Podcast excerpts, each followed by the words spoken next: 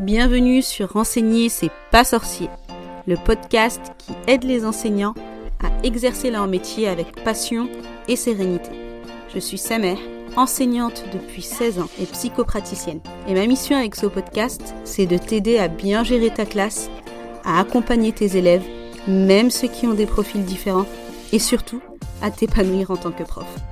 Chaque semaine, je te partage mes conseils, mes astuces, des outils et aussi des retours d'expérience d'autres professeurs afin de t'inspirer et de te sentir soutenu. Ici, c'est comme une salle des profs. On est entre nous, dans la bienveillance et le respect, au service d'une mission commune, l'éducation des enfants, qui sont les adultes de demain.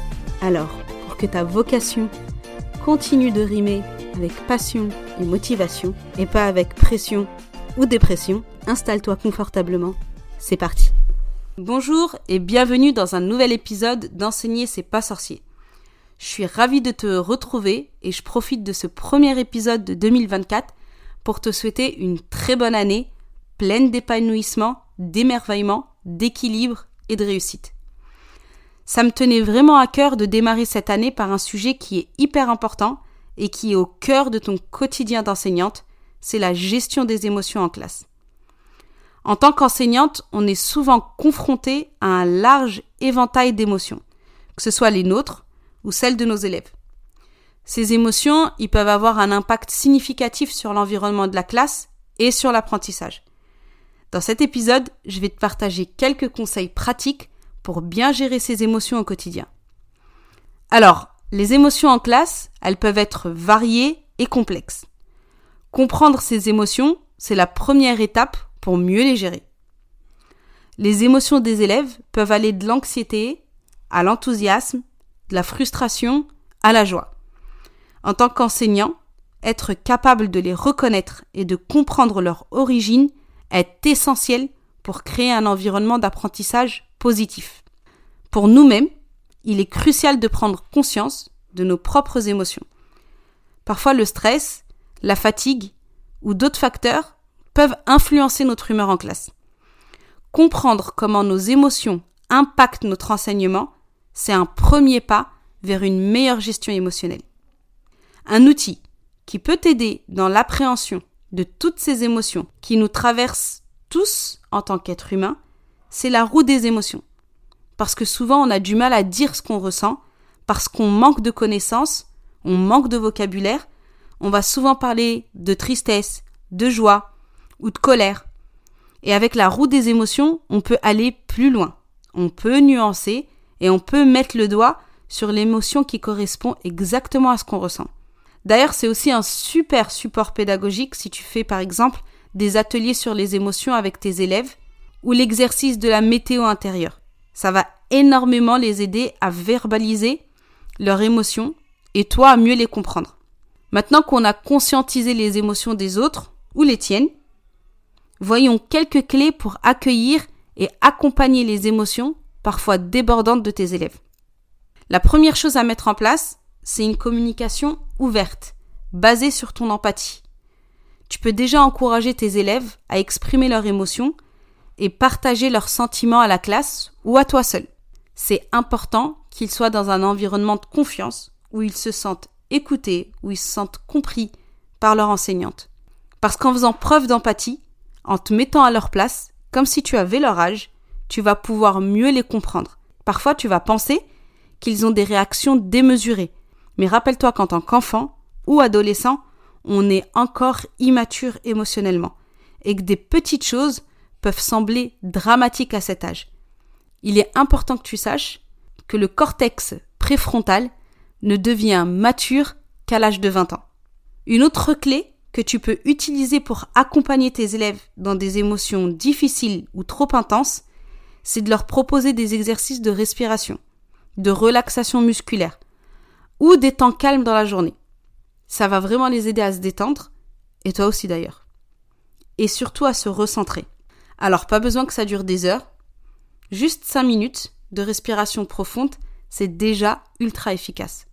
N'hésite pas aussi à utiliser des techniques comme la visualisation ou la méditation guidée.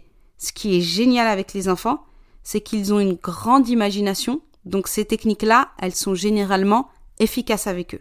Une troisième clé pour aider tes élèves à mieux gérer les émotions, c'est tout simplement de les éduquer émotionnellement. Tu leur expliques déjà ce qu'est une émotion, que c'est normal d'en avoir, que ça ne les définit pas, que tout le monde peut se mettre en colère ou être triste.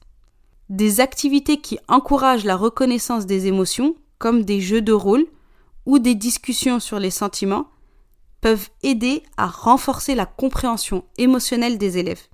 D'ailleurs, ça va aussi donner une nouvelle dynamique à la classe parce que quand les élèves partagent leurs émotions aux autres, bah ça crée des liens et beaucoup de bienveillance entre eux.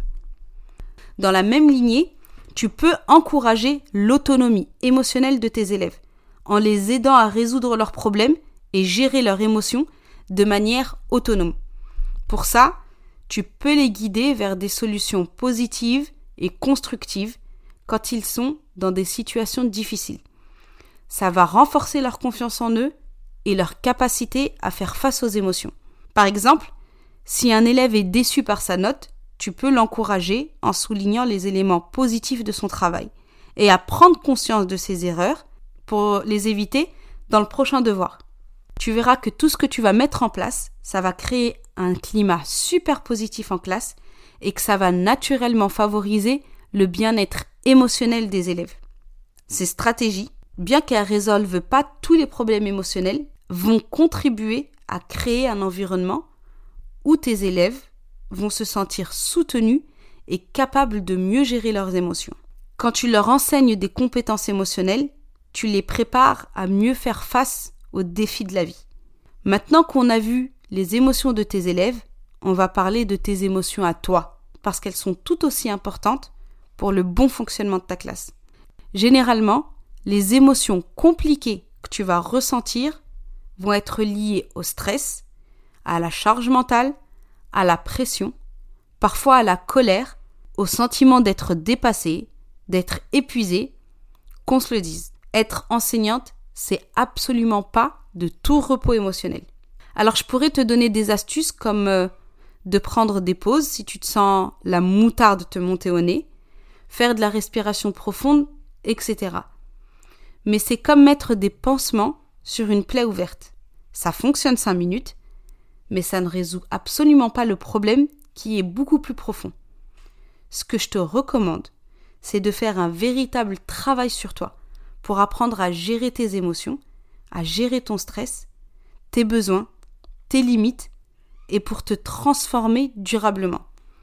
Et ce travail sur toi, je te propose qu'on le fasse ensemble, main dans la main, grâce à un outil formidable qui s'appelle le MBTI et qui va t'aider à te comprendre en profondeur, à anticiper les situations de stress, à poser tes limites, à mieux gérer ta classe, à mieux comprendre tes élèves, à comprendre tes réactions, tes comportements, tes croyances, à développer ta confiance en toi et ta capacité à faire face à n'importe quelle difficulté. Bref, plus qu'une formation, c'est une transformation que je te propose de vivre pour cette année 2024. Un véritable changement qui va être durable et positif, autant pour toi que pour tes élèves. Cette formation, en ligne, elle va durer deux jours, les 20 et 21 janvier, de 9h à 16h en live. Alors comment ça va se passer? Quelques jours avant, tu vas recevoir un questionnaire à remplir dans lequel tu vas venir mettre ce que tu sais de toi, ce que tu penses de toi. Et après la formation de deux jours, tu auras un entretien individuel d'une heure trente pour venir décortiquer ce que ta personnalité dit de toi. Donc c'est un vrai raccourci pour apprendre à te connaître, à gérer enfin tes émotions, à plus subir, mais au contraire à en faire des alliés. Si tu es intéressé, tu peux t'inscrire directement via le lien dans la description de l'épisode ou me poser tes questions par message privé sur Instagram. Je te répondrai avec un grand plaisir. D'ici là, prends soin de toi.